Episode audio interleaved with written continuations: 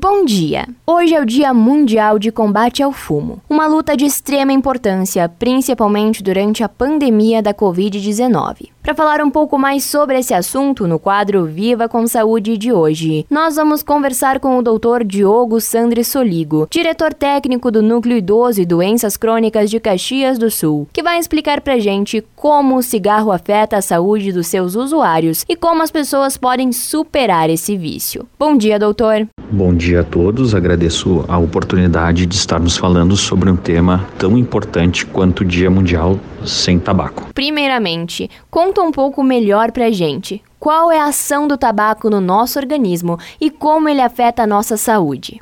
Bom, primeiramente, o fator mais importante em relação ao tabagismo é falar que ele é a maior causa evitável, isolada de adoecimento e mortes. Ele é um fator de risco para diminuição da longevidade e da nossa qualidade de vida. Em média, um cigarro nos tira 3 minutos de vida. Ele apresenta, dentre todas as composições, mais de 1.500 substâncias nocivas à saúde.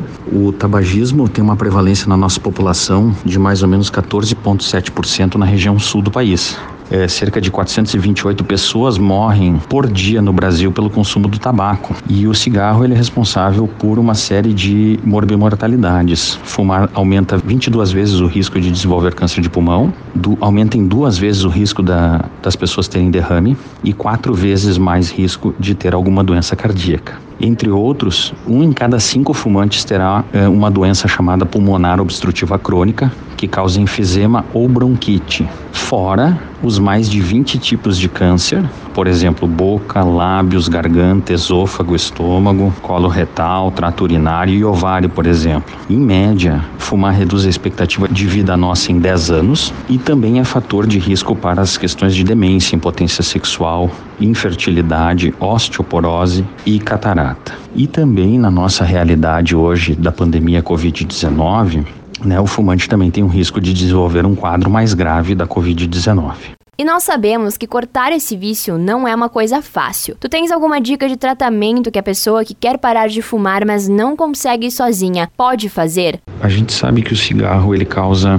três tipos de dependência: a dependência química, que seria a fissura e a compulsão por fumar, que está diretamente relacionado à nicotina, uma dependência psicológica, porque o cigarro às vezes age como um, um alívio do estresse, como um companheiro, então acaba causando uma dependência psicológica, e um terceiro grau de dependência que é a dependência do hábito, do comportamento, que a gente geralmente associa o cigarro aos hábitos do café, associa ele também com o álcool, com as refeições, então isso vai se tornando um hábito. Então o tratamento do tabagismo ele é fundamentado justamente em eh, combater esses três tipos de dependência.